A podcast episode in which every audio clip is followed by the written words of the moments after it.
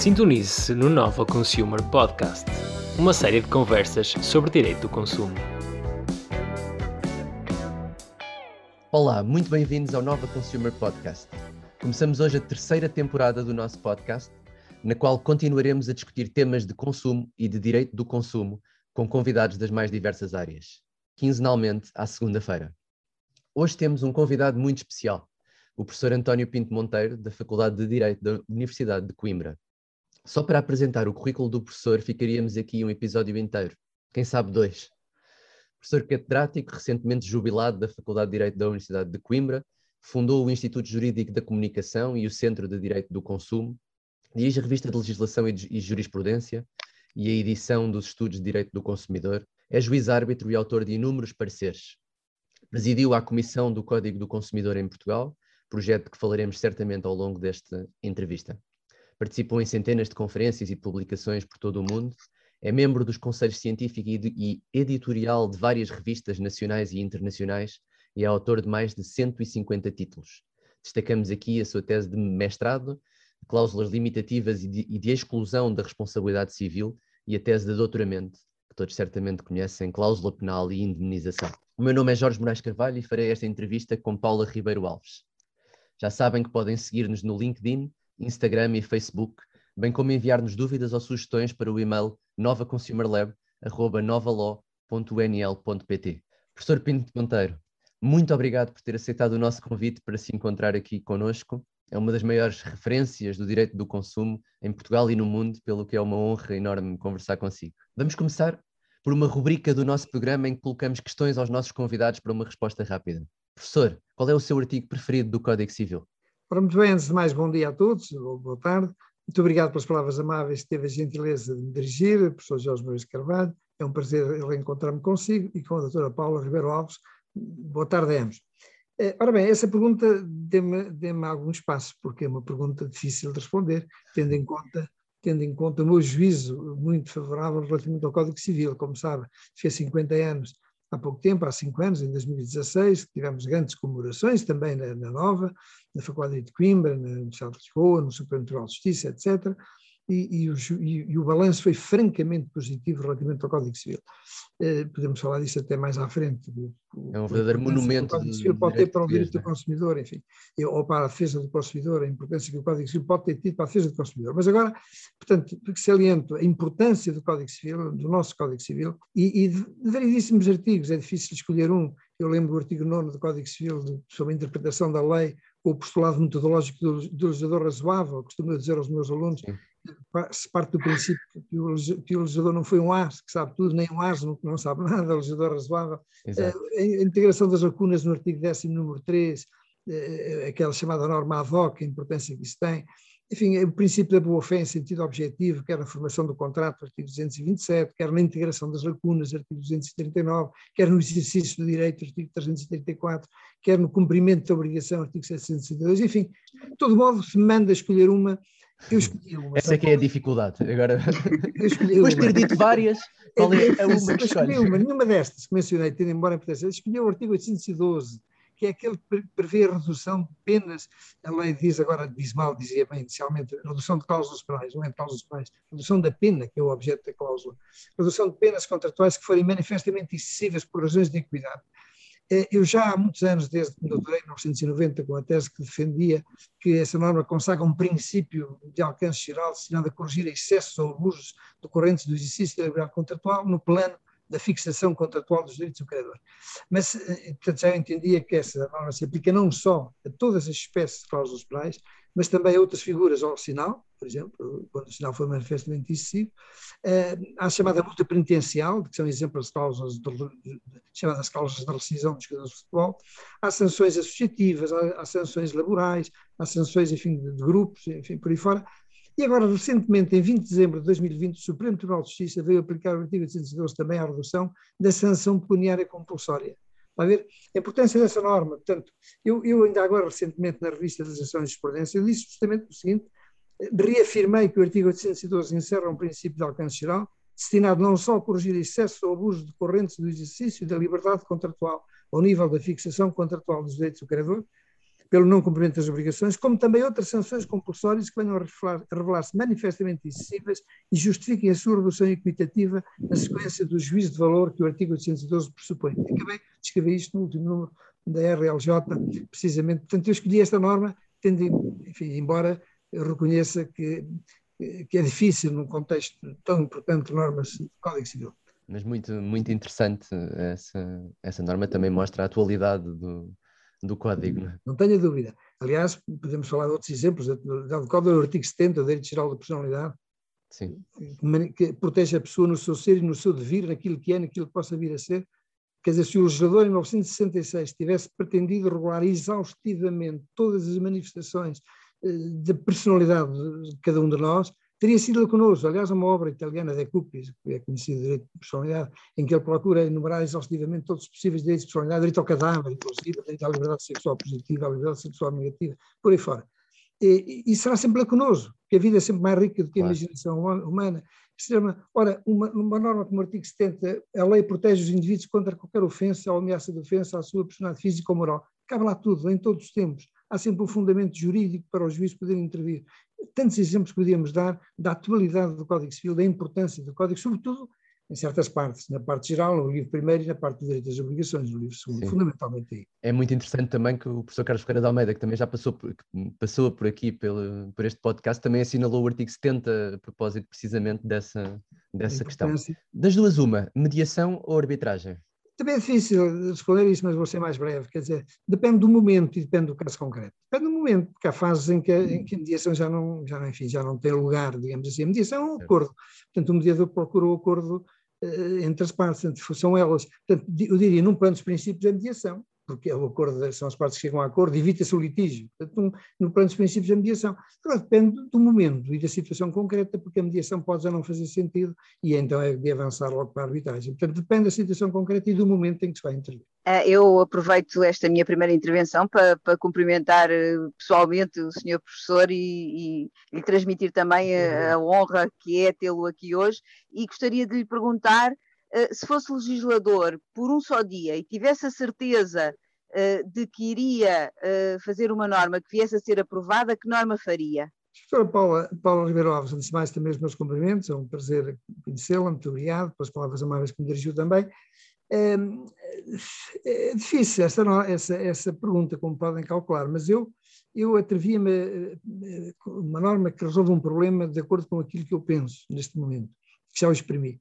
Há, há neste país uma lei, um decreto-lei, enfim, um diploma legal, desde 1986 continua em vigor, porque eu me orgulho muito, é o decreto-lei 178-86, de 3 de julho, a lei do contrato de agência, fui eu que fiz o respectivamente projeto, que está publicado no Boletim da Justiça. E, e eu, na altura, debati-me com um problema eh, da resolução. A nossa lei prevê, o Código Civil, no artigo 476, que a resolução do contrato pode operar tanto tanto por tribunal, por via judicial, como extrajudicialmente. Quer dizer que eu escrevo uma, uma, uma, alguém uma cartinha, resolver o contrato, logo recebida a declaração resolutiva pelo destinatário, ela produz efeitos. É resolução extrajudicial. Mas depois um problema, a resolução carece de fundamento. Como a resolução carece de fundamento, quid quando um sujeito resolve o contrato, é, o outro, por, exemplo, imputando A resolve o contrato, A manda uma declaração resolutiva a B, extinguir o contrato por resolução. E a, e a, resolução quer este fundamento. Portanto, ele tem que apontar o fundamento. A aponta o fundamento, diz que B não cumpriu o contrato. Imagine que B se defende, vai para o tribunal e diz é abusiva, eu cumpri, e vem aprovar-se em tribunal 5, 6, 7, 8, 9, 10 anos depois. Enfim, sejamos otimistas. Ou mais? Já, por isso eu disse, sejamos otimistas. Vem aprovar-se 10 anos depois, que afinal de contas a resolução foi sem fundamento. Esta é a pergunta. O contrato extinguiu-se ou não? Podia dizer-se no plano dos princípios, não se devia ter extinguido, porque senão é premiar quem atuou abusivamente, ilicitamente, é premiar o infrator. É? Quer dizer, o sujeito resolve o contrato sem fundamento e, e, afinal de contas, consegue o que queria. Mas já reparou que é 10 anos depois, não é viável retomar uma relação contratual? Aliás, o sujeito que resolve o contrato sem fundamento e que alega um fundamento falso, quebra a, a, a relação de confiança, é inevitável confiança. Como é que pode re, re, ressuscitar o contrato? Bom, eu entendo, e eu discuti isto no anteprojeto do, do contrato de agência, o professor Batista Machado, falecido, grande gênio, Batista Machado, chegou a falar comigo a esse respeito, dizendo que eu tinha levantado uma questão interessante, etc. É uma questão que expõe quando a lei permite a resolução extrajudicial, não se põe quando, porque se for o tribunal, o tribunal vê logo se há fundamento ou não há. Não é? Agora, neste caso, não, porque é extrajudicial. Bom, então, cuidiores. Eu debati isso, mas como entendi que, era, que o problema não estava discutido entre nós, emiti a minha opinião como autor, mas não quis, como legislador, enfim, coartar as coisas. De maneira que deixei o que estava em aberto, uma lacuna voluntária. Ora bem, eu hoje, eh, se fosse legislador do Código Civil, faria o seguinte, acrescentaria o artigo 436, porque isto é um problema de ordem geral. Eu, também surge no contrato de agência, por isso eu vos disse que, eu, surgiu quando eu fiz o anteprojeto do contrato de agência esse problema. Mas põe-se em termos gerais, por isso eu ia ao Código Civil. O artigo 436, número 1, diz assim, a resolução do contrato pode fazer-se mediante declaração à outra parte. Então a norma que eu faria seria o artigo 436, traço A, para não alterar a, a numeração da, da lei, não é? Portanto, 406A. Uma norma deste ano, recebida a declaração resolutiva nos termos do número 1 do artigo anterior, é a tal extrajudicial, não é? o contrato deixará de produzir os seus efeitos, ainda que se prove a falta de fundamento para a resolução, não obstante a outra parte ter direito a ser indemnizada pelo não cumprimento do contrato. Quer dizer, o contrato extinguiu-se, efetivamente, a declaração resolutiva tem efeitos distintivos, mas, mas isso equivale a uma violação do contrato. E, portanto, o outro contraente o outro contraente que viu o contrato resolvido tem direito a uma indemnização pelo não cumprimento do contrato. Seria a norma que eu, que eu poria, de acordo com aquilo que já hoje penso, que é a melhor solução, mas enfim, há dúvidas, há quem entenda, há quem esteja comigo nessa interpretação, há quem não esteja, por isso para resolver a, a dúvida eu faria essa norma, enfim, 436A eh, para, para não alterar a numeração do código. Muito bem, ficaria, ficaria então a, a, a margem do intérprete um bocadinho limitada e, e, e, ficaria esclarecida então, repare, a solução. Repare, repare, que eu justamente para não limitar essa margem do intérprete não a consagrei no decreto-lei 178 sim, exatamente. Deixei o ponto aberto, que entendi que era uma questão de ordem geral, portanto isso devia ir para o Código Civil, depois da questão estar esclarecida, claro. ninguém tinha levantado este problema. Sim, Ninguém claro. levantado esse problema. Veja a literatura ou jurisprudência anterior a 86, a ver se alguém discutiu essa questão. Sim. Olha, senhor professor, um, das duas uma, comprar online ou comprar numa loja física? O senhor responde de imediato, loja física. Ah. É sentir, palpar, cheirar, isso, loja é? física, claro. Tudo, mesmo em pandemia? Bom, é, essa pandemia é uma situação excepcional, está a ver? Portanto, numa situação excepcional a gente tem que ter soluções excepcionais. Aí não, é mas, mas, fora da pandemia, uma solução transitória excepcional, em condições normais, loja física, a gente vê o produto, mexe nele, palpa, cheira, sente-o, uh, enfim, é, acho que é mais seguro a loja física do que online. Está na hora então agora de voltarmos à, à, à loja física, diria eu, com, com com atenuar pelo menos dos efeitos da, da pandemia. Um, e qual é o mito de direito do consumo que mais tem de esclarecer em jantares de família? Olha, Jorge, bom amigo sabe alemão. Augenauf, Kauf ist Kauf. Um provérbio alemão que diz, abre os olhos, tradução livre, abre os olhos, negócio é negócio. Augenauf, Kauf ist Kauf. Ou seja, o mito de que as coisas se resolvem pela divina providência, quer dizer, nós assumimos certo. um papel passivo e o, e o governo, um, um decreto-lei, a Assembleia da República, uma lei, portanto, alguém exterior a nós resolve o problema. Não, temos que nos convencer que temos, eh, as soluções partem de nós mesmos, em princípio nós mesmos, temos que ser nós com o princípio da autorresponsabilidade, da autodeterminação a resolver o problema. Portanto, não esperar que seja uma solução que venha de fora, do exterior, e nós nos aliemos da solução, nós devemos ser os principais autores da solução e prevenir os conflitos. Acho que é uma mensagem muito interessante e importante. É. E se tivesse de, abdicar para sempre de um serviço público essencial, de qual seria? Não é fácil, digo eu.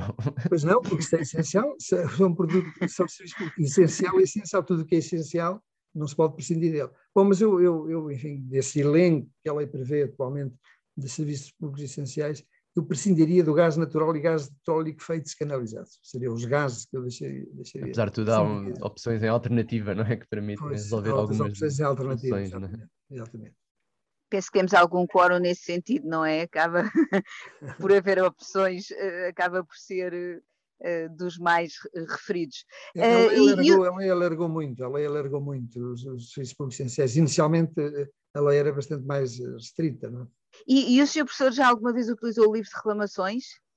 Ó, senhora, permita que me conte uma pequena história que é, que, é, que é, interessante. Eu creio que não, que nunca utilizei, mas tive uma vez, para, mas tive uma vez mesmo para utilizar. É, e esse pequeno episódio que eu vou aqui contar. Um dia estava eu e a minha mulher a almoçar em Lisboa, tínhamos feito uma viagem, tínhamos acabado de atravessar de avião, e estávamos a almoçar num, num, num, num café em Lisboa, e estávamos sentados ao balcão. E veio um mendigo pedir-me esmola.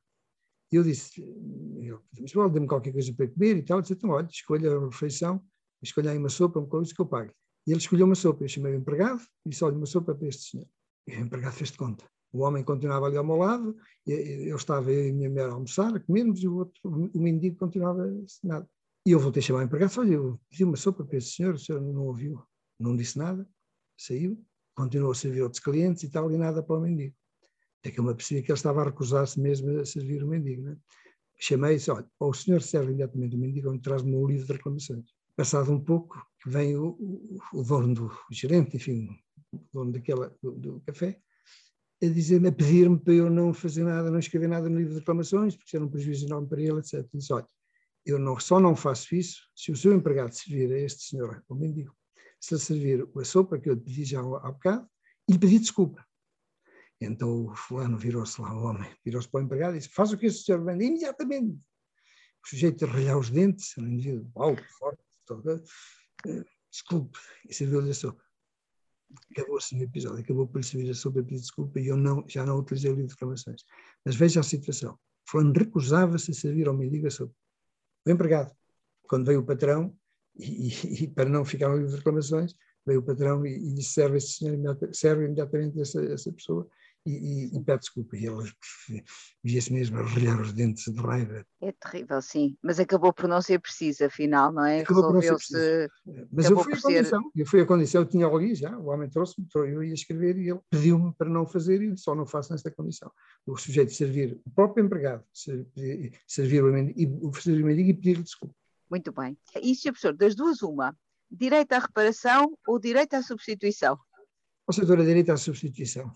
Tenho, também, Sério? Estava convicta aqui a, não, responder. Não, sigo, sigo, sigo, aqui um velho ditado popular. Quem nasce torto, tarda ou nunca se. Esse, esse ditado, quem nasce torto, tarda ou nunca se endireita. É, é verdade. Reparações, começar com reparações. Não, eu, eu, eu, como consumidor, prefiro a substituição. Em princípio, claro, depende, se for uma coisa que é pequena, insignificante, não, claro, não, não, não justifica.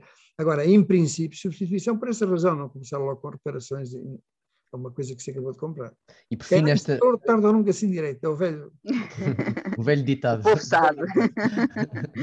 Hum, e agora a última questão desta, desta, desta primeira parte de, de, respostas rápidas, mas se calhar não vai ser uma resposta assim tão rápida. Direito do consumo ou direito do consumidor? Pois, o Dr. Jorge conhece a minha posição, já há, já há uns anos. Hum, eu comecei eu próprio, demos realmente um bocadinho de tempo para esse, para esse efeito. Eu, eu próprio comecei, quando tomei contacto com, com estas matérias, comecei também por uh, utilizar a expressão direito do consumo.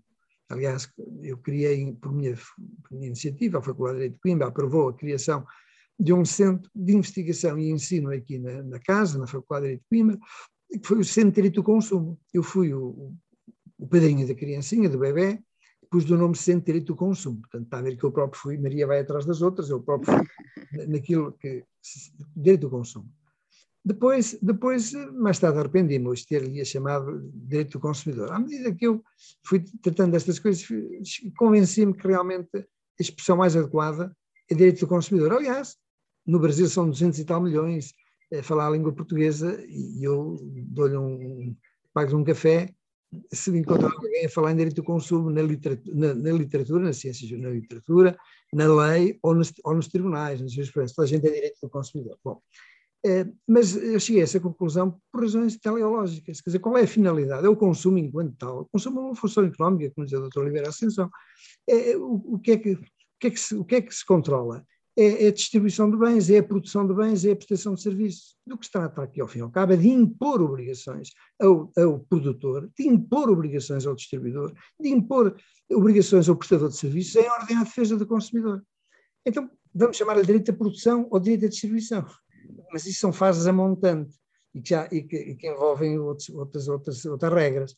Portanto, eh, do que se trata no direito do consumidor é de um conjunto de princípios e regras destinados à defesa do consumidor. Não é o consumo enquanto tal que, é controlado. É, é, é, como eu disse, são obrigações, deveres que a lei impõe ao produtor, ao distribuidor e ao prestador de serviço em ordem à defesa do consumidor. Razões teleológicas, finalidade deste ramo do direito.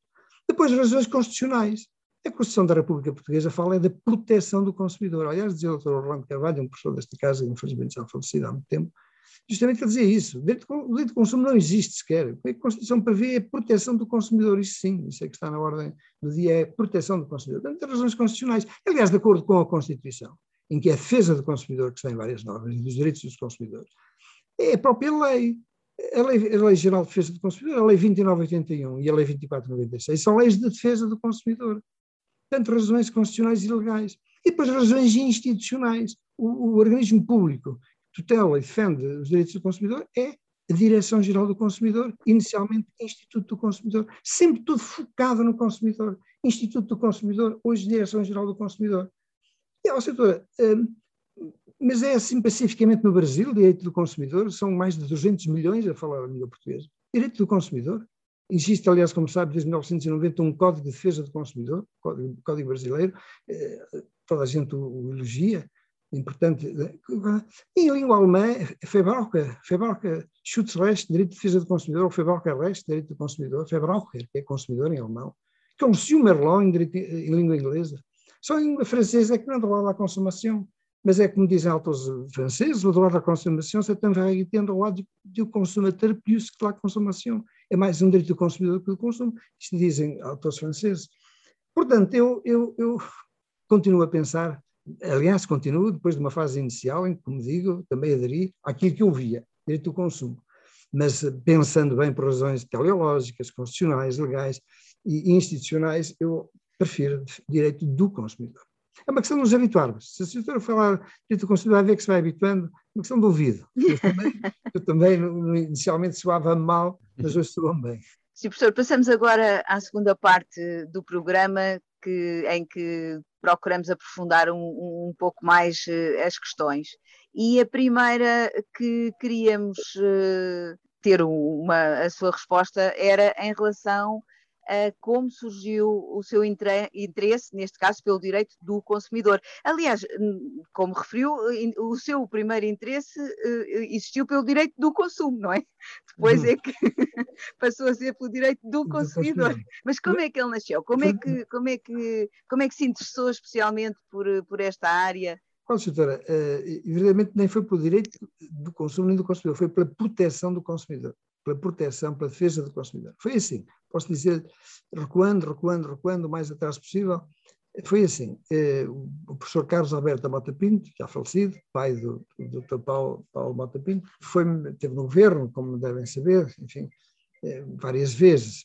Mas a primeira vez que esteve no governo foi como Ministro do Comércio, Ministro do Comércio e Serviços, 1979, 80, por aí. Ele depois, mais tarde, foi, foi, foi, foi vice-primeiro-ministro. Aliás, quando ele morreu, tinha sido pouco tempo antes vice-primeiro-ministro com o Dr. Mário Soares, o Dr. Mário Soares primeiro-ministro, o Dr. Bota Pinto vice-primeiro-ministro. Mas antes disso já tinha sido eh, também primeiro-ministro mesmo, primeiro-ministro mesmo por iniciativa presidencial, teve várias, eh, assumiu várias pastas em, vários, em momentos diferentes no, no governo. No governo, o professor Carlos Alberto Mota Pinto, que era um grande professor, como sabem, desta casa da Faculdade de Direito da Universidade de Pinto. E a primeira vez que ele esteve no governo foi como Ministro do Comércio e Serviços tinha aqui dois assistentes em Coimbra, eu e o Dr. Calvão da Silva, falecido, meu querido amigo e colega, o professor, professor João Calvão da Silva. Eh, Calvão e eu éramos, éramos colegas de curso mesmo, entramos, licenciámos no mesmo ano, entramos no mesmo ano para a faculdade, entramos como assistentes para a faculdade no mesmo ano, e éramos ambos assistentes do Dr. Bota Pinto. O Dr. Bota Pinto estava no governo, como Ministro do Comércio e Serviços, e um dia, num fim de semana, pediu-me a mim e ao Dr. Calvão, pediu-nos para ver se fazíamos um estudo, encontrar medidas, sugeríamos medidas para proteção do consumidor. Está a ver? Ele, está, ele era ministro do Comércio e Serviços e, portanto, me dizia, e eu e o Dr. Calvão, olha, fomos aqui investigando, portanto, procurando medidas para a defesa do consumidor. Foi, foi aí justamente que começou por aí. Depois, depois, depois, pronto, entretanto, não, não intervim numa lei importante que nós temos, que é a Lei das Cláusulas Contratuais Gerais, não intervim na elaboração dessa lei, como sabem, foi o professor Almeida Costa, ministro Cordeiro e Tavares de Souza, mas, mas, mas preferi logo uma conferência, teria sido talvez a primeira pessoa a pronunciar sobre essa lei, que é uma lei importantíssima e disse muito bem dela, está publicada, aliás, uma conferência a, a convite do Conselho Digital Coimbra da Ordem dos Advogados, eh, isso foi publicado depois na, na revista da Ordem dos Advogados, E, portanto, depois portanto, avancei para as cláusulas contratuais gerais, que é um tema que eu tratei na, na universidade, nas minhas provas académicas, eh, e que é um dos principais eixos da defesa do consumidor, o combate às causas abusivas, os contratos de adesão. Aliás, a Diretiva 9313, eu participei nos trabalhos preparatórios dessa diretiva em Bruxelas, eu estava lá na altura o Dr. Mário Tenreiro, Sim, eh, interessante. e eu, eu participei e, e, semanalmente com um representante da DECO aqui de Portugal e, e um universitário, que era eu escolhido, íamos quase mensalmente a Bruxelas, eh, trabalhámos na preparação desse, desse, dessa, dessa diretiva. Então, foi assim, historicamente surgiu verdadeiramente o primeiro passo foi em 1979, 80, por aí, quando o Dr. Mota Pinto foi Ministro do Comércio e Serviços, nos pediu a mim e ao Dr. Calvão para ver se, se sugeríamos medidas de, de defesa do consumidor. Portanto, desde o início, no fundo, de, de, dessa área, desta área do sim, direito em sim, Portugal. Sim, estamos a falar de 79, 80, por aí, já não me recordo bem, mas foi, foi, quando ele foi Ministro do Comércio, 79, 80, foi por aí. Muito interessante. E que aspectos é, é, que destacaria na evolução do direito do consumidor, quer em Portugal, quer na Europa, quer no mundo, nos últimos 40 anos? E o próprio Ora consumidor, bem. será que o consumidor hoje é, um, é parecido com o consumidor de há, de há 40 anos? Eu penso que não, não é parecido. Quer dizer, houve, houve grandes Vamos lá ver, em primeiro lugar, eh, e eu disse há pouco que voltaria a esse ponto do, do, Código Civil. Nós temos um Código Civil que não foi pensado para a defesa do consumidor, como é óbvio. Não foi pensado. O consumidor é porque ainda não se falava, nessa altura ainda é, não era um tema, não é? Exatamente. Não em 66, o Código é de 66, em 66 não se falava no consumidor. Não é? Portanto, o nosso Código, como os demais, ignoraram o consumidor. Eh, mas, e eu, eu falo do Código Civil porque é o fundamento, o ponto fundamental do direito privado, e o direito do consumidor tem, tem, tem uma componente fundamental do direito civil, como é sabido. É? Ora bem, o Código Civil não, não, não, não, não, visou especificamente ou especialmente o consumidor. Todavia, tem princípios e normas da maior importância para a defesa do consumidor. O princípio da boa-fé, desde logo, em sentido objetivo. Eu lembro, eu lembro que a lei alemã, a HB Gazette, a Lei das Condições Gerais do Contrato, de 76, que está hoje no BGB, tão boa tomar que, foi, na reforma de 2001, 2002 os alemães incluíram no Código Civil, portanto hoje no BGB. Essa lei foi na, fundamentalmente uma recolha de princípios e regras a que os tribunais alemães tinham chegado sem lei, com base no princípio da boa-fé. Os problemas, aliás, neste caso, como em todos, os problemas surgem em tribunal e, e, e, o rejuvenescimento do sistema jurídico, o rejuvenescimento de qualquer sistema jurídico, processa-se em primeira mão internamente internamente é através do trabalho de jurisprudência, de interpretação, de integração por aí fora, que se avança. E só depois, num segundo momento, é que vem o legislador. É evidente, os problemas surgem, a, vida coloca sempre novos problemas. E, portanto, e, e, o, e, o, e, o, Tribunal tem que os resolver de acordo com os instrumentos que dispõe. Não, não pode estar à espera que seja o legislador a intervir para resolver esse problema. O legislador intervém tardiamente, quando o problema está amadurecido, discutido e as soluções ponderadas. Portanto, num primeiro momento, é, pela via interna que o rejuvenescimento dos sistemas jurídicos se processa.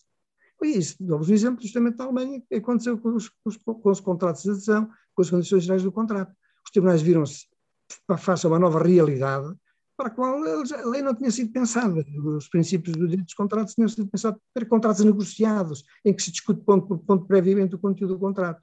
Ou se discute, mas mesmo que não se discuta, há essa possibilidade. E nos contratos de adesão, não. Bom, e o que fizeram os tribunais alemães? Foram ao princípio da boa-fé, em sentido objetivo, do parágrafo 242 do BGB, Troian Cláusula, e disseram esta cláusula, esta, esta, esta, permitidas em contratos negociados com base justamente na autonomia privada, não são aqui admitidas porque não houve discussão, a autonomia privada não funcionou. Portanto, por força do princípio da boa-fé, são proibidas, são nulas. Num segundo momento, quando a lei, HB Gazette veio a ser publicada, veio, veio a ser feita, enfim, elaborada, os tribunais, eh, perdão, a lei veio a incluir nas listas de cláusulas proibidas aquelas que os tribunais já tinham proibido previamente, com base no princípio da boa-fé. Estão a ver? É. Portanto, a importância do princípio da boa-fé para, eh, para, eh, para a defesa do consumidor. Estamos a falar, como eu ainda há pouco dizia, de um dos eixos fundamentais da defesa do consumidor, combate às cláusulas abusivas, controle dos contratos de adesão, e isso, isso processou-se, na Alemanha, no exemplo que eu estou a dar, de uma forma exemplar através da, dessa lei, toda a gente diz bem dela, hoje está no, no Código Civil Alemão, mas essa lei, no fundamental, é uma consagração de proibições a que os tribunais alemães já tinham chegado com base no princípio da boa-fé. Boa fé, portanto, da boa-fé. E no Brasil, outro exemplo, no Brasil, o princípio da boa-fé em sentido objetivo, é hoje consagrado também no Código Civil Brasileiro, de 2002, entrou na ordem jurídica brasileira em 1990 pelo Código de Defesa do Consumidor. O, o atual Código Civil tem, mas é de 2002. Portanto, em, em 90, em 1990, foi o Código de Defesa do Consumidor brasileiro que pela primeira vez consagrou na ordem jurídica brasileira o princípio da boa-fé em sentido objetivo. Portanto, nós já temos o princípio da boa-fé em sentido objetivo desde 1966. Portanto, não foi pensado, mas, mas, mas serve para a defesa do consumidor. Como serve outras normas, a proibição dos negócios horários no artigo 282, reparem, reparem no, no elenco de, de, de, situações de ordem subjetiva. 282 é anulável por usura o negócio jurídico quando alguém, explorando a situação de necessidade, inexperiência, ligeireza, dependência, estado mental ou fraqueza de caráter de outra. Isto não foi pensado para o consumidor, mas, mas que está aqui o consumidor, consumidor. em muitos casos. Que bem que cabe aqui o consumidor, claro. Estão a ver o, o leigo, a pessoa inexperiente, a pessoa, eh, a ligeireza, dependente, situação de necessidade, bem que isto assenta ao consumidor. Portanto, em suma, a proibição do abuso de direito, o artigo 437, a alteração de circunstâncias, tão importante agora até para a pandemia. Em suma, eh, para fazer face a situações de pandemia, por aí fora. O nosso Código Civil, eu não tenho um juízo de miserabilidade em relação ao passado. Acho que nós temos o nosso Código Civil, como eu dizia há pouco, logo no início, é um código com soluções importantes e que, não tendo sido pensado para a defesa do consumidor, tem regras, tem normas que podem aproveitar para a defesa do consumidor. Todavia, a sociedade atual sociedade de consumo colocou novos problemas. Os contratos de adesão, a responsabilidade do produtor, o crédito ao consumo, etc. por aí fora. Uma série de novos problemas para os quais foram necessárias novas soluções. Ora, nestes 40 anos, que é aquilo que me está a perguntar, o que, a que é que assistimos? A imensa legislação avulsa.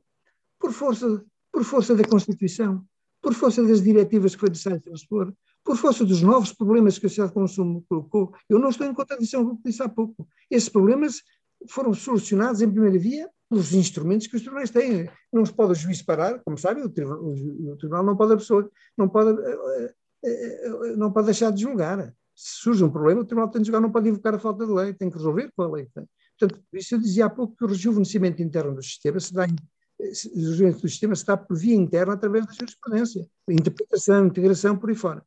Mas num segundo momento, é importante que o legislador intervenha, até por razões de uniformidade, de segurança jurídica. Ora, daí que o nosso legislador tenha, o nosso, em todo, todo o mundo, nesses últimos 40 anos, tenha produzido imensa legislação. Como eu disse há pouco, por força dos problemas da sociedade de consumo, por força da Constituição, do postulado constitucional de defesa do consumidor, por força de, das leis gerais de defesa do consumidor, quer da lei de 2981, quer da atual 2496, etc. Portanto, novos problemas, novas soluções, e, e, e nesses últimos 40 anos assistiu-se a isso. Por outro lado, e, e, daí que surge o problema, mas penso que falaremos mais à frente disso, mas o problema é saber se não, não, momento não surgiu para a codificação, passos que já deram vários, vários direitos, vários países. Já lá vamos, já lá vamos a esse, Pronto, já lá vamos. Portanto, mas esse tema e se calhar com, com uma relação também com essa questão da, codificação civil. Mas outro, outro ponto até bem em relação ao consumidor, um outro ponto importante nesses últimos 40 anos, maior formação. O direito do consumidor entrou na universidade. Eu aqui louvo, em primeiro lugar, as associações de defesa do consumidor. Tiveram um papel importantíssimo. A DEC, desgradamente, que é a mais antiga de todas, foi, foi constituída pouco antes do 25 de abril de 74, em 74, pouco antes do 25 de abril.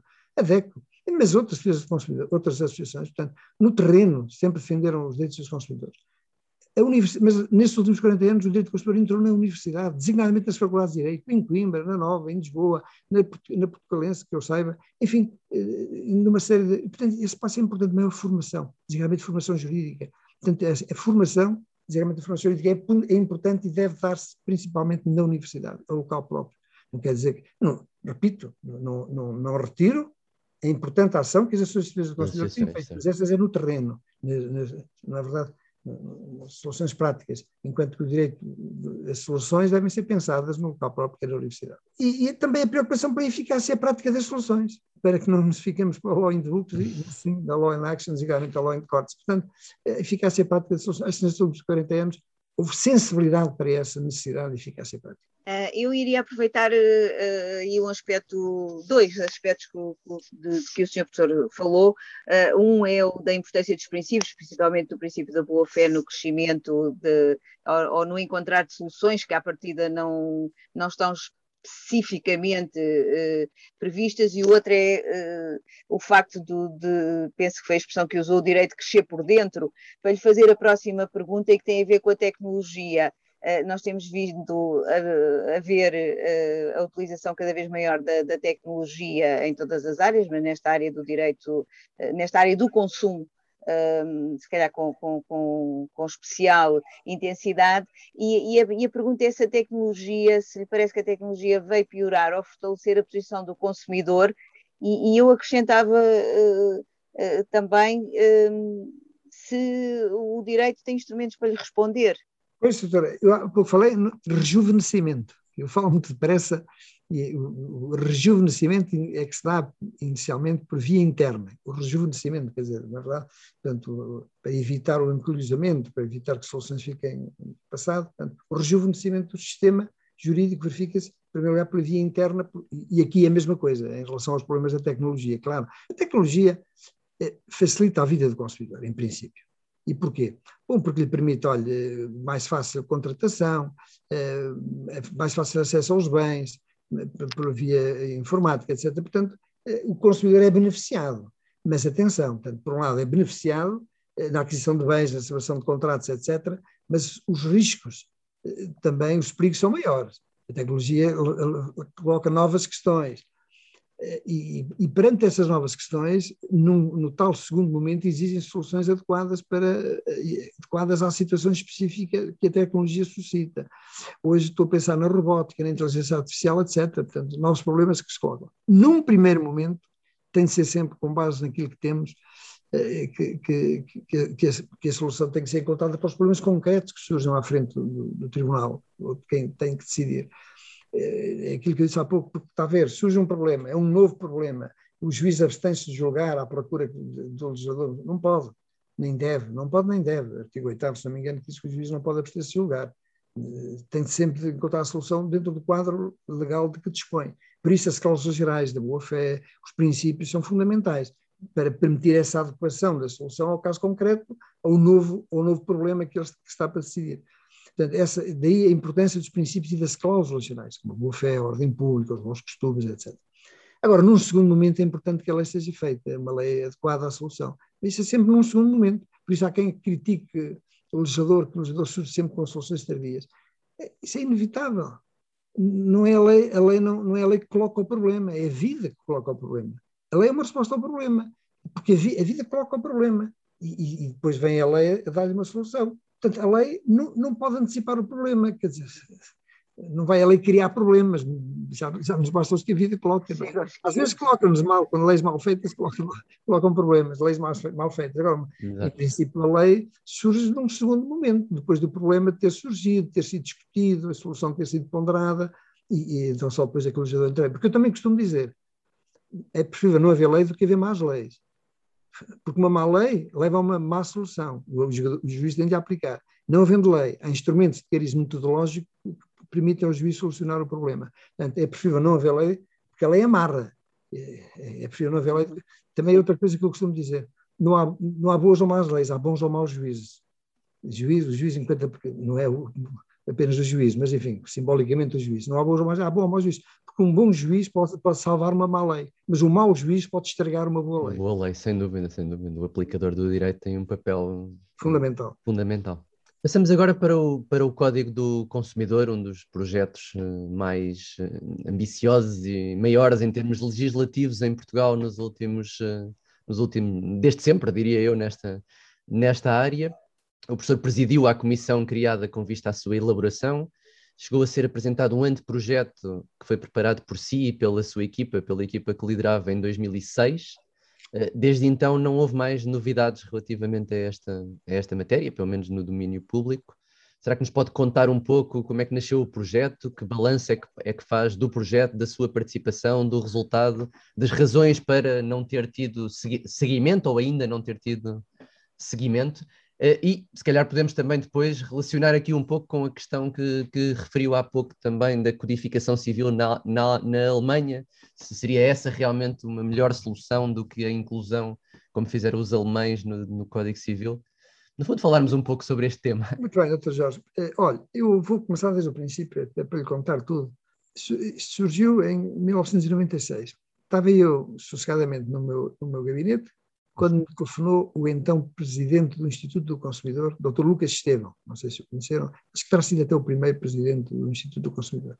Não sei se, não foi, se foi com ele eh, logo no primeiro. Bem, era ele na altura. Ligou-me. Ligou-me a pedir-me se eu não me importava de ir a Lisboa, que o Sr. Secretário de Estado tinha a pasta de defesa do consumidor, que era o engenheiro José Sócrates, que queria falar comigo e tal, tal, tal, tal. Bom, eu lá fui, mas então explico porque é que surgiu este telefonema. Agora, eu, não sabia na altura, sabia este telefonema do Lucas Estevam, mas depois procurei indagar porque é que o Dr. Lucas Estevam me telefonou. Então a coisa surgiu assim.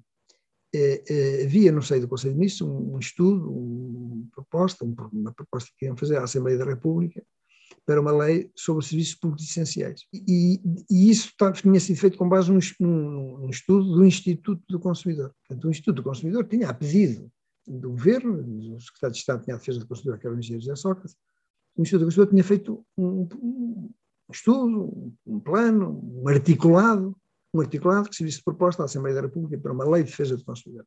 E na reunião de secretários de Estado, o José Sócrates levou esse, esse, esse, documento, esse articulado que tinha do, do, Instituto do Consumidor, levou à reunião de secretários de Estado. Era secretário de Estado da Justiça nessa altura, não sei se adjunto do Ministro da Justiça, da Justiça o, o conselheiro Matos Fernandes, pai do atual, pai do atual Ministro do Ambiente. E então o conselheiro Matos Fernandes que, que, não me conhecia pessoalmente, mas que já me tinha citado muito nos, nos acordos que ele dava, ele tinha estado desembargador na Revolução do Porto e vários acordos, eu até anotei alguns deles na revista de Gestão e Jurisprudência. Portanto, ele, ele, ele terá dito ao engenheiro Sócrates, você, quem, quem se deve pronunciar sobre isto é o professor Pinto Monteiro. O conselheiro Matos Fernandes, na reunião do secretário de Estado, terá dito ao, ao secretário de Estado, tinha de pasta da defesa do consumidor, engenheiro José Sócrates, que aquele diploma que ele estava, aquele projeto, aquela proposta, aquele, aquele articulado, devia ser visto pelo professor Pinto Ponteiro. José Sócrates acabou a reunião, perguntou ao Dr. Lucas Estevão se conhecia o professor Pinto Monteiro. O Lucas Estevão disse, ai, é professor da Faculdade de Coimbra, então telefone lá e ela se, se, ele pode vir aqui quando puder, um dia qualquer, quando puder. Então, bom, isso sim foi. Portanto, eu lá combinei com o Dr. Lucas Estevão, ele combinou com o Secretário de Estado, e eu fui a Lisboa, reuni, no, reuni com o Secretário de Estado, que me pediu para, para eu, enfim, ver se, o, que é que, o que é que alterava, o que é que não alterava e tal. Eu, pronto, o doutor Estevam mandou-me isso para Coimbra e eu pronunciei-me sobre aquilo que era o, o, a proposta lá do Instituto do Consumidor, da lei 23, daquilo que veio a ser a lei 2396 na versão inicial, lei de serviços públicos essenciais. Pronto, intervi aí, corrigi umas coisas, acrescentei outras, concordei com outras, e foi aí, foi o pontapé de saída. Depois reuni quando esse estudo meu esteve, estava concluído, reuni novamente em Lisboa com o Dr. Lucas Estevam e com o Secretário de Estado, engenheiro Sócrates, eh, discutimos ponto por ponto eh, eh, as várias normas legais, na versão, como eu digo, inicial da Lei 2396, foi a Assembleia da República e foi aprovado.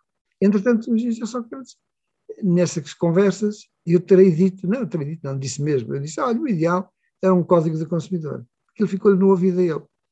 E, e, ele era secretário de Estado, quem tinha, da Ministra do Ambiente, que era a doutora Elisa Ferreira. A doutora Elisa Ferreira, na, na sequência do engenheiro só que ele disse, veio a preferir um, a nomear-me. Houve um despacho dela, eu tenho essa história aqui no projeto. Houve um despacho dela, o despacho 42 MA 96, de 28 de maio, da Ministra do Ambiente, através do qual se nomeou o presidente da Comissão para a Reforma do Direito do Consumo e do Código do Consumidor. Já chamava Direito do Consumo nessa altura, está a ver? um, isto foi um despacho da Ministra do Ambiente a nomear-me a mim e dar-me total liberdade para constituir essa comissão. Foi assim que surgiu. Eu, eu, e depois, eh, características dessa comissão. Uma comissão independente de todas as associações de defesa do consumidor e todos os lobbies. Uma, uma comissão, quero ver, olha, quem é, quem é que ao longo dos anos esteve nessa comissão? Eu presidi, foram todos os membros foram convidados por mim. Portanto, eu tive carta branca para, para convidar para escolher, quem Para escolher quem para escolher. é que participava. Escolhi o Dr. Ferreira de Almeida, que era logo a seguir a mim era ele. Dr. Ferreira de Almeida, e, e, e, que esteve na comissão até julho, teve um ano, teve até 97, porque nessa altura foi nomeado para presidir a comissão do, Código dos Valores Imobiliários. Sim. E, portanto, saiu da comissão justamente com essa justificação. Depois, o Dr. Paulo Mota Pinto, que era na altura juiz conselheiro do Tribunal Constitucional. Eh, depois, o Dr. Manuel, Tomás, Manuel Tomé Soares Gomes, que era juiz desembargador da relação de Lisboa, hoje é juiz conselheiro do Supremo Tribunal de Justiça. A doutora Maria Manuel Força Ferreira, que era Procuradora-Geral Adjunta do Tribunal Central Administrativo de Lisboa. Dr. Mário Tenreiro, que era chefe de unidade da Comissão Europeia em Bruxelas, na DG 24. Depois o Dr. Tavares de Souza, que era professor auxiliar convidado da Faculdade de Universidade do Porto. Dr. Augusto Silva Dias, que já faleceu, infelizmente, eh, professor de Direito Penal da Faculdade de Direito de Lisboa. a doutora Maria da Glória Ferreira Pinto Garcia, professora associada da Faculdade de Universidade Católica, de, de, que foi, de que veio a ser mais tarde reitora, até inclusive da Universidade Católica, doutora Maria da Glória Ferreira Pinto Dias Garcia. Está a ver, está a, ver a comissão. Depois tinha dois assessores, a doutora Cristina Portugal, também infelizmente há pouco falecida, uma grande amiga, e o doutor Paulo Duarte, que é advogado, que é uma pessoa muito metida nestas coisas. É uma comissão, como vê, aqui absolutamente independente de qualquer lobby. Agora, isso não quer dizer que, que, que eu não tenha ouvido ouvi desde o meu primeiro discurso, quando tomei posse como presidente da comissão, de, desde a primeira hora que eu apelei a que as associações de defesa do consumidor, os centros de arbitragem, etc., me fizessem chegar todas as sugestões que entendessem. Estive sempre aberto, recebi-os inclusivamente. Olha, e mais, não sei se conhecem este tanto, o, a apresentação do código, do anteprojeto do Código do Consumidor. Isso está publicado, foi publicado na altura em livro, eh, e foi, sim, sim estava na internet, não sei se ainda está, isto, porque ultimamente estava no Ministério da Economia e de Inovação, quando o anteprojeto do Código do Consumidor foi publicado, eh, a defesa do consumidor estava no Ministério da Economia, da Economia e da Inovação, portanto, esse, esse Secretaria de Estado de Comércio, Serviço e Defesa do Consumidor. Eu tenho explicado tudo, ouvi não só sempre em ligação direta, como é natural, não só com os secretários de Estado, os vários secretários de Estado que ao longo dos anos passaram para, tiveram a pasta da defesa do consumidor. Como Ministro da Justiça, eu entendi que isto não devia estar de costas voltadas para a Justiça, devia, claro. devia fez assim colaboração com a Justiça. Eu recebi na Comissão os Ministros da Justiça, Dr. Vera Jardim, Dr. António Costa, atual Primeiro-Ministro, na altura tinha a pasta da, da Justiça, Dr. José Pedro Aguiar Branco e o Dr. Alberto Costa. Portanto, foram estes todos os ministros da Justiça que passaram. Por vários ministros, por vários ministros e vários, vários ministros, vários secretários de Estado, vários ministros. Depois, repara, o Instituto do Consumidor também sempre presente.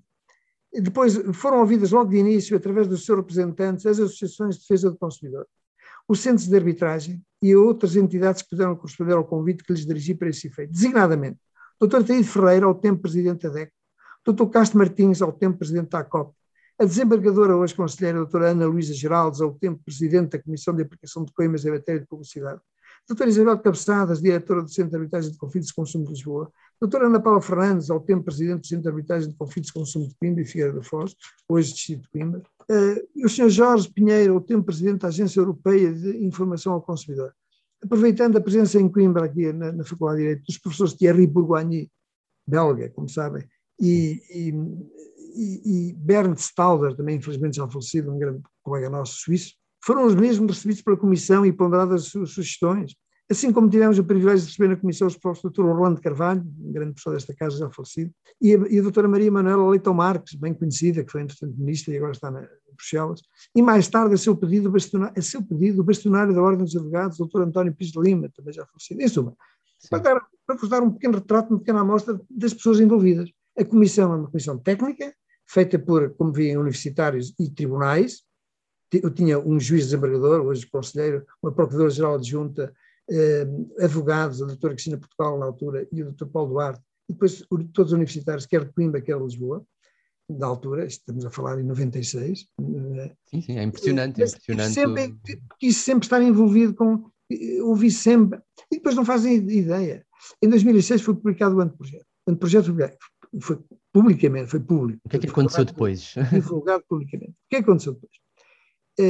Nós, eu, eu perguntei, eh, teve discussão pública, portanto, discussão pública, houve imensa participação, não fazem ideia, não fazem ideia, participação das universidades, discussões, dos tribunais, no SES, eh, dos advogados, das associações patronais, liberais, das associações de consumidores, centros de arbitragem, houve uma envolvência, foram centenas e centenas, centenas de páginas que eu, que eu E salvo erro, salvo erro, nessa, nessa altura, o primeiro-ministro era, foi, era o secretário de Estado que, deu, que tinha dado início. Engenheiro José Sócrates. Engenheiro José Sócrates. É, José, exatamente. Aliás, ele foi um grande impulsionador disto tudo. Tá? A coisa nasceu com ele. Quando ele estava, quando ele estava secretário de Estado da, da ministra Elisa Ferreira do Ambiente. Foi ele o impulsionador. O despacho é dela como ministra, mas realmente a pessoa que estava por detrás foi ele. Foi sempre um grande impulsionador. Isto é presente em várias reuniões. A comissão reunia, quer em Lisboa, no Instituto do Consumidor, e, e que, que também no, lá no, no, Ministério de, no Ministério da Presidência do Conselho de Ministros, porque entretanto e nos reunimos, chegámos a reunir várias vezes na presença do Conselho de Ministros, e aqui em Coimbra. E o engenheiro Sócrates chegou a vir a Coimbra a reuniões da Comissão, portanto ele empenhou-se ativamente, empenhou-se ativamente. Ótimo, e o que é que aconteceu então? então? O que é que acha que aconteceu depois? Depois ia dizer, nós, quem, quem, estava na altura, quando o anteprojeto foi publicado, era o. Sarrasqueiro, Fernando Sarrasqueiro, era o secretário de Estado de, de, do Ministério da Economia, portanto, o secretário de Estado, como, como eu disse, secretário de Estado do Comércio, Serviços e Defesa do Consumidor, que estava já na altura no Ministério da Economia e da Inovação, Fernando Sarrasqueiro. E eu, eu e a Comissão, portanto, depois dessa discussão pública que houve, com imensas eh, participações, com discussão nos SES, nos tribunais, imensa, não faz ideia de uma violência, eu levei isso tudo ao Governo. Tivemos uma reunião, a Comissão, com o Governo, com o Secretário de Estado, Fernando Sarrasqueiro, e perguntei-lhe, Senhor Secretário de Estado, que fazer? Quer que isto eh, tome lá, dou-lhe o resultado da discussão, quer que avancemos ou ficamos por aqui? E ele disse, avancem. Avancem para o projeto, mas projeto já não há discussão pública. Portanto, senhores agora tenham, tenham, tenham em conta toda, todas as sugestões e críticas que foram feitas, tendo em conta isso, façam um projeto. Do anteprojeto passem para o projeto. E assim foi. Do anteprojeto passamos para o projeto, que entregámos em junho, eh, entregámos em junho de 2008, dois anos depois. Esse projeto não chegou, a ser, não chegou a ser tornado público? Não, não, foi pedido, porque a ideia era, era, era imediatamente avançar para um, para, um, para um código. Portanto, a ideia em 2008, em 2006 já houve discussão, foi, o projeto foi amplamente discutido, divulgado publicamente também discutido, e agora em 2008 vocês apresentam o projeto, que entenderem, e isso não divulguem, porque isso vai ser, vai ser a nossa proposta para. Isto tinha, tinha, que, ser, tinha que haver intervenção da Assembleia da República, porque havia aqui eh, contendia com, com, a competência da Assembleia da República, tinham que ter uma lei, tinham que ter uma autorização, ou ir mesmo à Assembleia da República. Havia dúvidas se o decreto-lei ou com a, com, com, a, com a antecipação, da, a, com a aprovação de uma lei de autorização da Assembleia da República, ou se era mesmo uma lei da Assembleia da República, o código, se era por via de uma lei da Assembleia da República ou por via de um decreto-lei. Eh, e pronto, não teve andamento, porque entretanto a crise de 2008, estamos a falar de 2008, não sei se lembram, a crise de 2008 fez com que tudo isto tivesse ficado em stand-by até hoje, portanto Deixou de ser uma prioridade Deixou de ser uma com a crise. Não? É? Foi aquele problema todo, como sabem, que é a crise financeira tremenda, portanto não, era, não, não estava isto propício para a aprovação de códigos do consumidor. Não é? Pelo contrário, pelo contrário, o caminho era mais diminuição. etc. Portanto, ficou por aí, ficou por aí, eh, ficou por aí. Eu penso, se me perguntar hoje, eu continuava a fazer o mesmo. Portanto, uma comissão independente mas sempre eh, ouvir sempre eh, os interessados. Foi o que nós fizemos, sempre abertos às sugestões e críticas, e não só abertos a receber, mas nós próprios a promovermos essas iniciativas.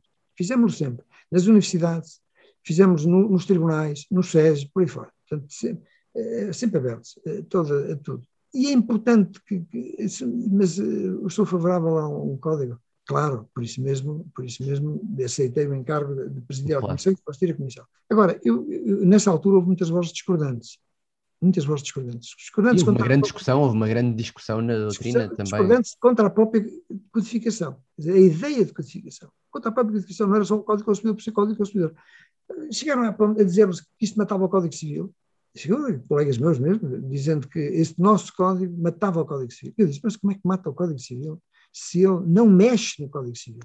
Olhem que o Código do Consumidor italiano, que ainda não existia na altura, nossas, os nossos trabalhos foram posteriores, o Código italiano é de 2005, eh, portanto, posterior a todos esses trabalhos que nós fizemos. Mas reparem, o Código italiano retirou do Código Civil matérias, as cláusulas contratuais gerais, as que estavam no Código Civil, as cláusulas abusivas, retiraram lá, mexeram no Código Civil. Nós não mexemos uma vírgula no Código Civil. Não há. Como é que crítica nos fazer matam o Código Civil? Como? Se nós não mexemos. Havia algum receio de que esta matéria pudesse ser. Jorge, o que é que nós fazíamos? Codificávamos matéria que está há mais de 20 anos fora do Código Civil. As causas contratuais gerais de 85. O, o, responsável do produtor é de 89, se não me engano. Por aí fora, são todos diplomas legais que andam ao pontapé aí, alguns deles de grande qualidade, como é o responsável do produtor das causas contratuais gerais, mas são normas dispersas, eh, avulsas, um dos argumentos, peço desculpa, e, portanto, um dos argumentos que mais. O Código do Consumidor codificava essa matéria que estava fora do Código Civil, nós não mexíamos no Código Civil. Diga, doutora Paula. Uh, ia dizer que me lembro que um dos argumentos que, que, que, que, mais se ouvia é que não, não teria maturidade suficiente, nem, nem haveria uma organização sistemática uh, que, que, com uma relação entre as matérias que o justificasse. Uh, não sei se Oh, esta... Isso, isso, não, claro que não, não, a meu ver não tem razão nenhuma, porque não havia. Nós precisamente o que procurámos foi fazer um plano coerente, racional e sistemático de disposição da matéria. Se reparar, quer no código, no anteprojeto, basta ir ao índice, quer no anteprojeto, quer sobretudo no projeto, nós no projeto procurámos ser mais simples, uma crítica que nos fizeram também foi que o anteprojeto era demasiado ambicioso, nós tínhamos um sistema português de defesa do consumidor que em parte foi prejudicado, por entanto, pelo prazo, programa de reforma, não sei o que, da administração pública, e então isso levou-nos a retirar do projeto essa parte que nós tínhamos do sistema português. O sistema português de defesa do consumidor é um, é um, é um aspecto importantíssimo do ponto de vista da organização, que é o que eu estava há pouco a dizer. Para ter eficácia prática tem que haver um sistema coerente, efetivo de aplicação. Nós tínhamos, tínhamos um código no anteprojeto, um sistema português de defesa do consumidor. Tinha sido a arquiteta dele até, a professora Maria da Glória Garcia, justamente.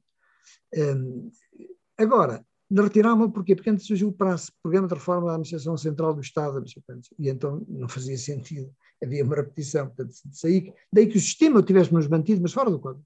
Portanto, o sistema português defesa do consumidor, aceitámos a crítica, fora do código. Por outro lado, criticámos também que havia processos a mais, processos especiais a mais. Também retirámos daqui. Remetemos para processos do Código de Processo Civil, por aí fora, com, com adaptações.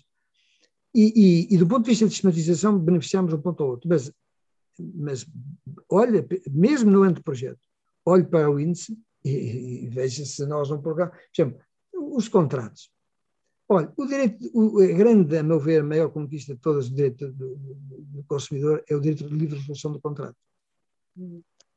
Essa ideia de que um sujeito, por iniciativa, pode, afinal de contas, o contrato, os contratos são para se cumprir, claro, pacta sunt servanda, mas no direito do consumidor há um direito que, em determinadas circunstâncias, um sujeito pode exibir e dizer assim: eu não tenho que prestar contas, não tenho que justificar, ponho termo ao contrato. Isso é a maior conquista, a meu ver, do direito do consumidor.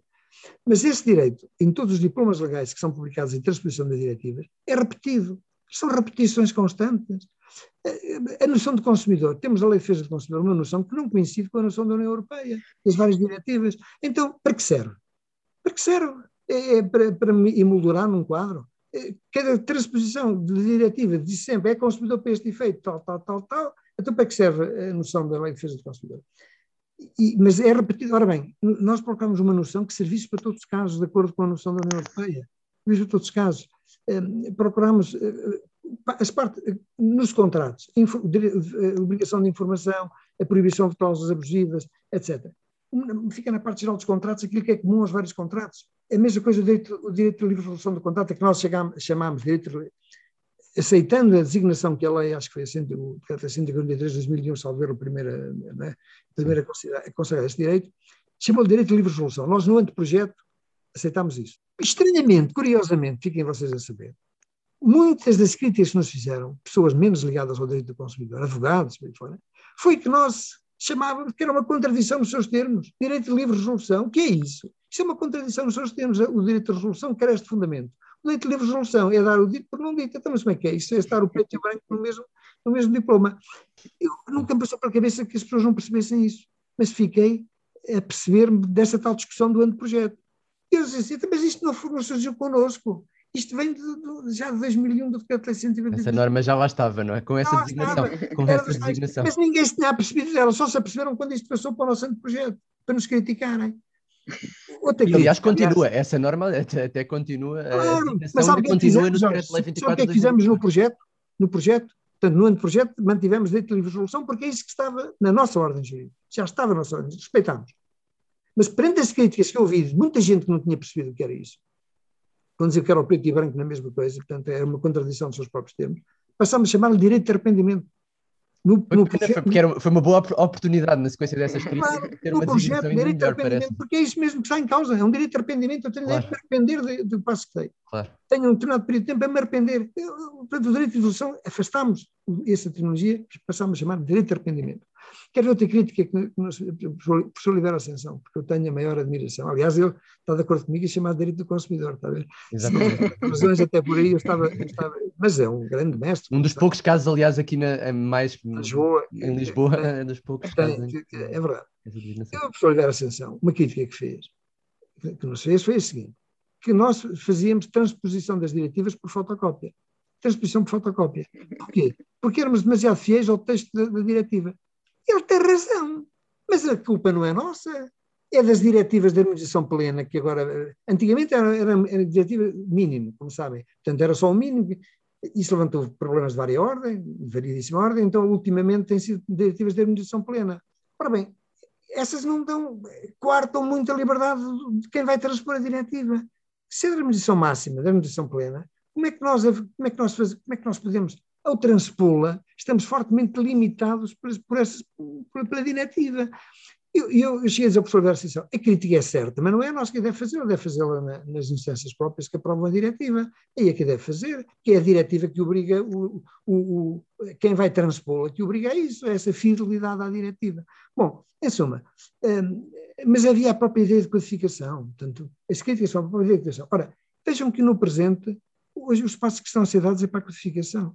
A Alemanha codificou no Código Civil, mas o direito do consumidor, o essencial do direito do consumidor está codificado. Já agora, qual é que seria a, a sua perspectiva minha, sobre essa minha, possibilidade? Não sei, em, em, em, após a diretiva de 99, por exemplo, o projeto do, do professor Paulo Mota Pinto, uh, em que punha a hipótese de, de, de, alterar, no fundo, o regime da venda de coisa defeituosa do Código, do Código Civil. Qual é a sua hum. perspectiva sobre essa possibilidade? Vamos lá ver, eh, eh, Jorge. Eu, eu acho que a opção certa é o Código do Consumidor, mas, mas do mal ou menos. Por isso eu ia dizer assim: eu penso que o futuro, até em relação a isso, vai ser no sentido da codificação. Eh, e o passo foi dado já pela França, pela Itália, pela Alemanha, pela Holanda, pela, pela, por imensos, pela Catalunha, se não me engano. Eu até tenho isso já. já Quem sabe se a nível europeu não haverá esse, esse passo. Exatamente, a própria União Europeia. Bom, Uh, agora, codificação, sim. Eu penso-me que, claro, isso. Aliás, a tendência é essa. A Itália, a França, a Alemanha, países de grande tradição jurídica, de grande cultura jurídica, codificaram o direito do consumidor. A França, a Itália, a Alemanha, para não dar outros exemplos. Portanto, codificação, sim. Agora, onde? No Código Civil ou no Código do Consumidor? Eu, como civilista, que me orgulho de ser, assim, do mal ou menos, ainda que seja no Código Civil como fizeram os alemães, Agora, o ideal para mim é o Código do Consumidor. Acho que, acho que é mais difícil enxertar, meter o direito do consumidor no Código Civil do que fazer no Código de Raiz. Fazer no Código de Raiz não está limitado. É dizer assim, pegamos nisto que anda aí é, é, tudo a bolsa, neste mar é magnum de leis e de cats leis e de pomas legais. Pegamos nisto tudo, vamos pô-los aqui dar ordem. Vamos construir um sistema. Um sistema, uma parte geral, isto, aquilo, um sistema. Dar ordem, coordenar isto, deitar fora o que é repetido, evitar repetições, coordenar as coisas, ligá-las. Vamos fazer isso é mais fácil do, do que meter no Código Civil. O código é código, tem uma coerência interna, tem, tem, a sua própria estrutura, o seu próprio pensamento, a sua própria unidade. Onde é que vamos meter isto? Na parte geral, nas obrigações, aonde? Estão a ver? E depois só pedir para o Código Civil o que é direito civil, as normas de direito civil, e tem as normas penais, e, e as processuais, e as administrativas. Então, para onde vai? A dispersão continua. Claro, dir-me-ão, vai para o Código Penal, vai para o Código de Processo, está bem. Por isso eu disse, do mal ou menos.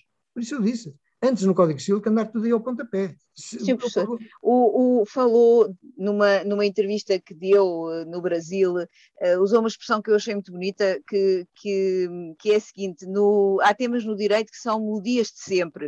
Uh, e, e, na altura até deu como exemplo a responsabilidade civil. Uh, a minha pergunta é, por um lado, se o direito do consumidor já é um desses temas e por outro lado relacionando com esta, com, com, esta exposição que estava, que estava a fazer de incluir ou não incluir o direito do consumidor dentro do Código Civil, um, se, se, se, se, será realmente uma melodia de sempre ou se é uma melodia de sempre que justifica uma autonomia e uma, e uma diferenciação?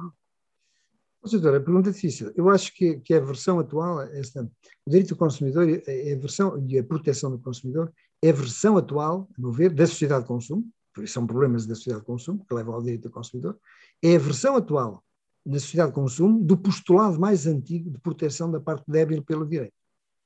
Está a ver? É um princípio muito mais antigo. Antes de haver consumidor, já se, o direito civil defende a proteção dos fracos, a parte débil da relação contratual.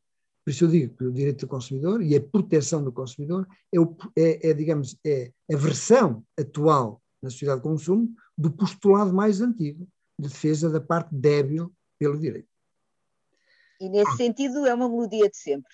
Nesse sentido, uma melodia de sempre, porque está ligada à proteção da parte débil. Essa é uma melodia de sempre, versão atual dessa melodia de sempre.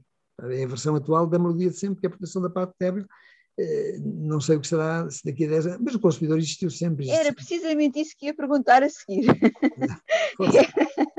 Era o, o que o senhor professor orientou agora, ou coordenou agora em janeiro de 2020, imediatamente antes da, da pandemia, uh, um curso uh, sobre os desafios para o século XXI do direito do consumidor.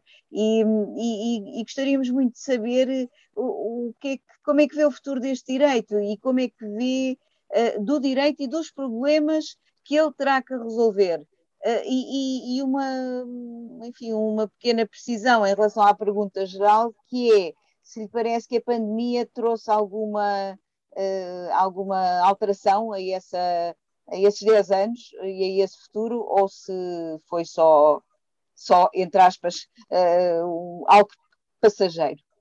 Bom, a pandemia, começando pelo fim, a pandemia não, afetou-nos a todos, quer consumidores, quer empresas. Quer dizer, não foi um problema exclusivo do consumidor, foi um problema que abrangeu tudo e todos.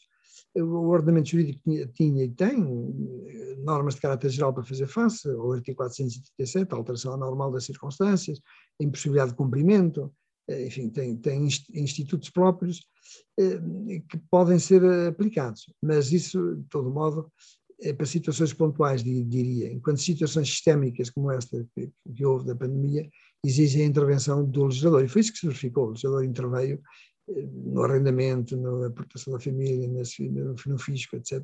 Foram medidas de variadíssima ordem que o legislador tomou, que adotou, que publicou, para fazer face a todos os problemas que a pandemia colocou a todos, não só ao consumidor, como às empresas, ao mundo empresarial, foi, foi a tudo e todos.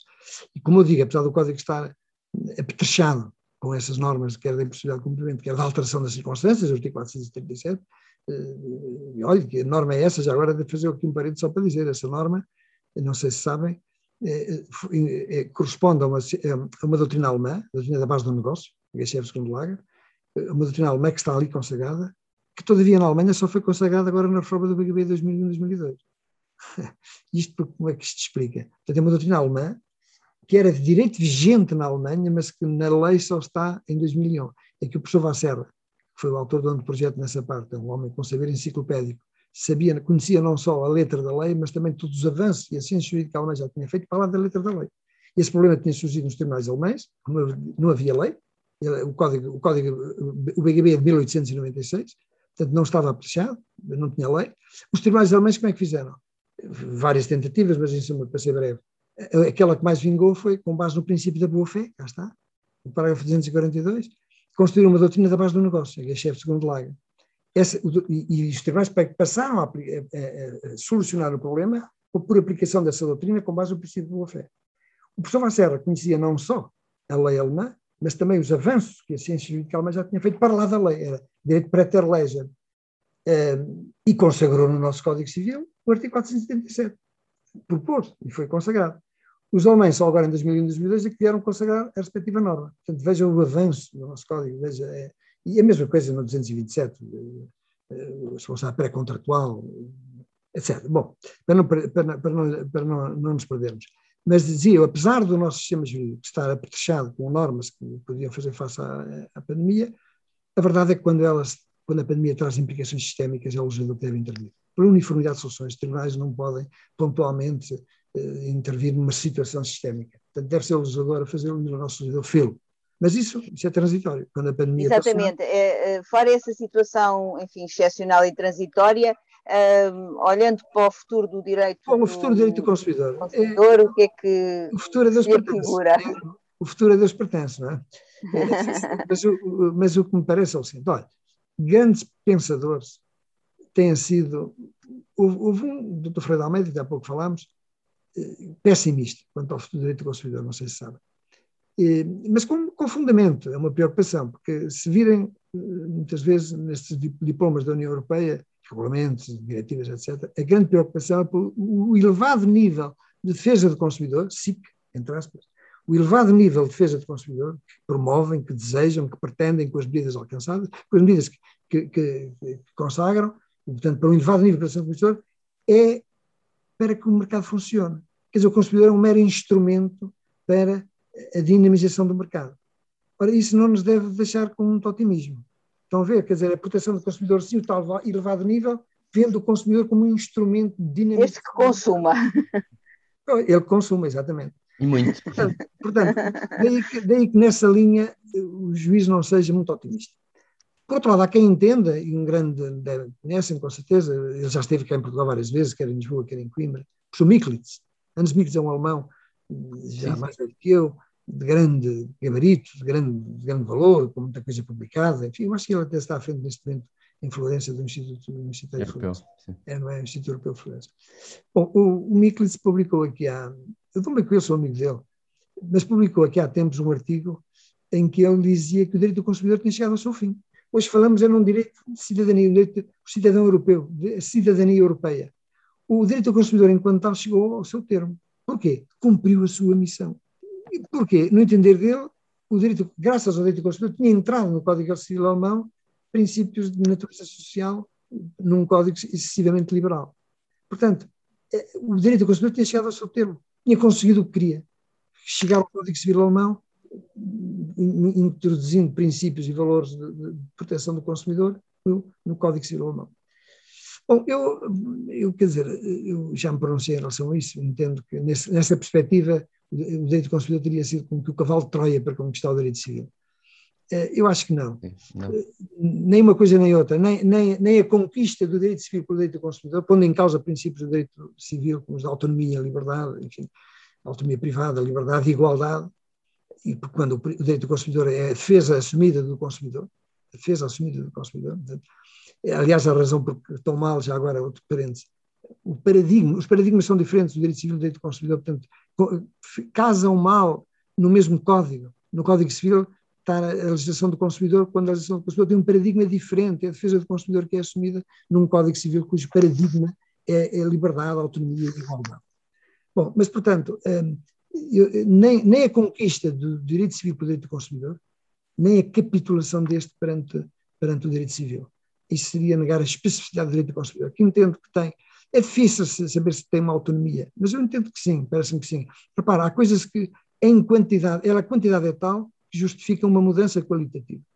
Isso verifica-se pelo direito de resolução do contrato, que há pouco referi, o direito de arrependimento, que é uma grande conquista do direito civil, do direito do consumidor, uh, pela quantidade de normas injuntivas, isso é o nosso especialista, é, o, é o professor Jorge Moraes Carvalho, pela quantidade de normas imperativas no direito do consumidor, quartam a autonomia privada, um, eh, pela, pela, pela, pelo incremento das obrigações de informação, pela resolução alternativa de litígios, etc., pelos meios de resolução alternativa de litígios, etc., portanto, direito do consumidor, qual, qual, será o futuro?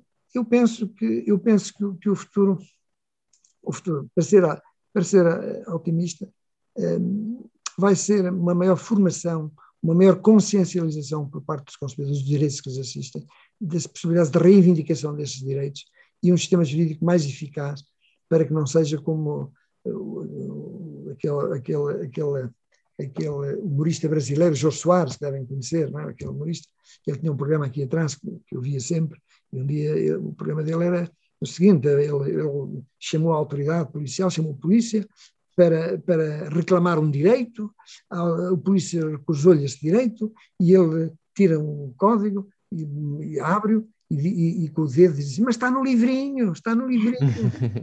estava no livrinho, mas não estava na realidade prática. Ora bem, portanto, essa consciencialização dos direitos que nos assistem, num sistema eficaz de defesa do consumidor, são fundamentais para que realmente não fiquemos pelo livrinho e, e tenhamos uma realização prática dos direitos do consumidor. Quero acreditar que o futuro vai nesse sentido, até porque, como eu disse há pouco, o direito do consumidor já entrou nas universidades, isso é importante, a formação jurídica, a consciencialização, mas atenção, também como eu disse há pouco, ao ganal, fiscal, fiscal, isto é, não queiramos nós que sejam os outros a fazer por nós. A resolver os nossos problemas. Exatamente. Em primeiro lugar, depende de nós próprios, da, prevenção de, de, de situações e, e, do recurso. Até isso tem que ver com o civismo, quer dizer, com, com a cultura cívica de cada um de nós. Esta conversa já vai um pouco longa, mas gostaríamos ainda de falar uh, sobre si. Jubilou-se recentemente da sua carreira académica, que não terá certamente terminado ainda, ainda tem muito para nos dar a todos nós. Que momento ou momentos é que considera mais marcantes? Olha, eh, meu caro, eh, os, os, passos da minha carreira académica, claro. Portanto, o meu, a minha pós-graduação, hoje chama-se mestrado na altura de outro nome, em 1985, o meu doutoramento em 90, e aliás, eh, também deixe-me recuar um pouco, um ponto importante da minha, o meu, o meu estudo na Universidade de Munique, com o professor Canaris, falecido também já este ano.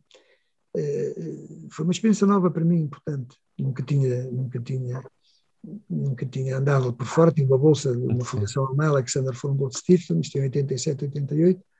Estive em Munique, na Faculdade de Munique, com um gabinete próprio, no, Instituto de Direito Civil e Processo Civil da Universidade de Munique.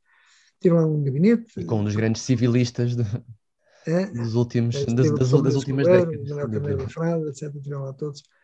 Ehm, e eu lá estive também, foi uma experiência nova para mim, importante, a convivência com colegas, eh, não só alemães, mas de outros países. Fiquei muito amigo de um, de um geólogo espanhol. Ehm, foi uma experiência interessante. Mas, portanto, isso uma passe marcante, o meu doutoramento em 90, e depois as minhas provas de regressão, 99, 2000. Também, olha, esta experiência do Código Consumidor também foi muito importante na minha vida, bem como o tal diploma legal que eu falei há pouco, que fui o autor do anteprojeto de decreto de contrato de agência. Contrato de agência. Tem mais de 30 anos, repara, já é das leis, tirando, depois do Código Civil, que tem assim, que fez 50 anos em 2016, tem 55, esta lei, é esta lei que eu fiz é de 86. 96, 2006, 2016, tem 35 anos, também já não. Continua, e continua. Continua, continua ainda não foi alterada, continua, de modo que estou satisfeito também, foi um passo importante essa de vestir as vestes legislativas. Eu, nas minhas teses, do, nas minhas teses quero mostrar que é de doutoramento, basta lê-las e veem que eu não tive nunca receio em assumir posições únicas e dialogando com grandes mestres meus, mas discordando deles e tendo-os a eles a arguir nas provas académicas, mas eu, como autor, nunca tive medo de defender as minhas ideias, mas como legislador tive cautelas. Portanto, há pouco vos dei um exemplo. Como falámos há pouco, não é? De que eu discuti os problemas, levantei e disse assim, não é? está dito quanto projeto, está dito quanto projeto. Disse assim, eu como autor entendo que a solução é esta. Mas uma coisa é escrever num, num livro meu, outra coisa é escrever no Diário da República. Não quero que a minha opinião, claro. sem estar verdadeiramente testada, seja imposta aos outros. Como eu disse há pouco, mais vale não haver lei do que haver uma má lei.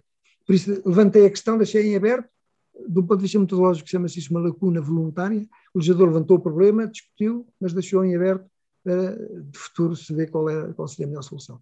Portanto, foi, esses foram passos marcantes na, na, minha, os passos mais marcantes da minha vida académica. Tendo o Sr. Professor essa vida académica absolutamente cheia e rica e que nos enriqueceu a todos, o que é que gostaria de fazer nos próximos tempos?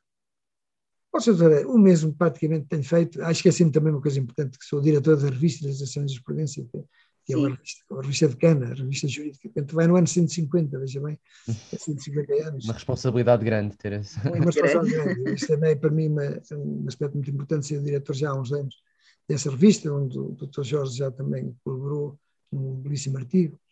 É, portanto, o que é que eu no futuro penso fazer? Olha, praticamente o mesmo, tirando as aulas que dava na faculdade, que agora, agora não posso dá-las, eh, estou impedido de dar, mas duas nos cursos de pós-graduação, quer, quer aqui em Coimbra, quer noutras universidades, duas nos cursos de pós-graduação, aí não há, não há quaisquer limitações.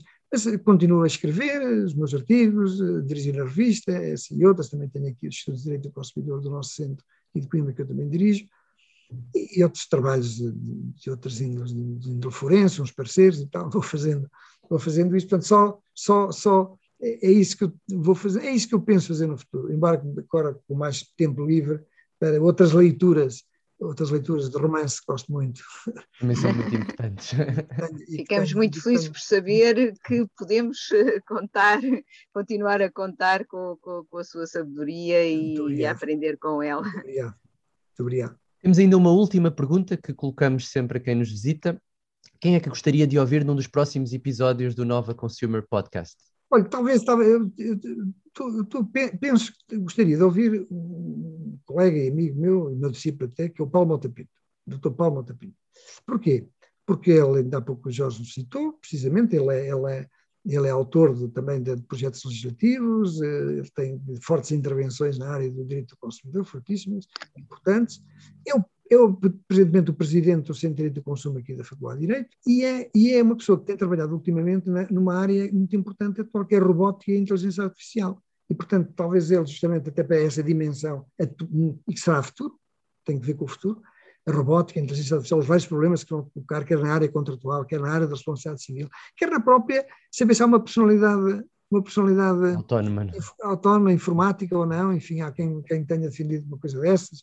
Enfim, portanto, ele é, é, são, são questões do futuro próximo que têm que ver com a vida de todos nós e que seria talvez uma das pessoas mais eh, adequadas para nos falar desse, desses problemas, novos problemas e novas soluções de que vamos precisar. Excelente, ótima Excelente. recomendação. Muito obrigado uma vez mais, professor António Pinto Monteiro. E assim chegamos ao fim de mais um episódio do Nova Consumer Podcast. Muito obrigado por ainda estarem a ouvir-nos neste momento. Já sabem, podem enviar-nos as vossas questões para o e-mail novaconsumerlab.novalaw.nl.pt e seguir-nos nas redes sociais com mais conteúdo de direito do consumo ou direito do consumidor. Até breve!